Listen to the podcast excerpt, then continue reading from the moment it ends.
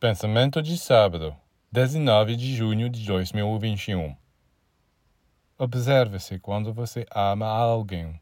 A simples presença deste sentimento em você o faz pensar e agir de uma certa maneira, e não apenas em relação a esta pessoa. É com todos os seres ao seu redor e até mesmo com a natureza que você passa a ter outras relações, por causa da presença deste sentimento em você. O amor é uma força que atua sobre você, sobre sua mente, sobre sua vontade, sobre seu próprio corpo e dá imensas possibilidades. O amor é como gasolina. Se você tem gasolina em seu carro, você pode dirigir. Mas se a gasolina estiver faltando, para onde você irá?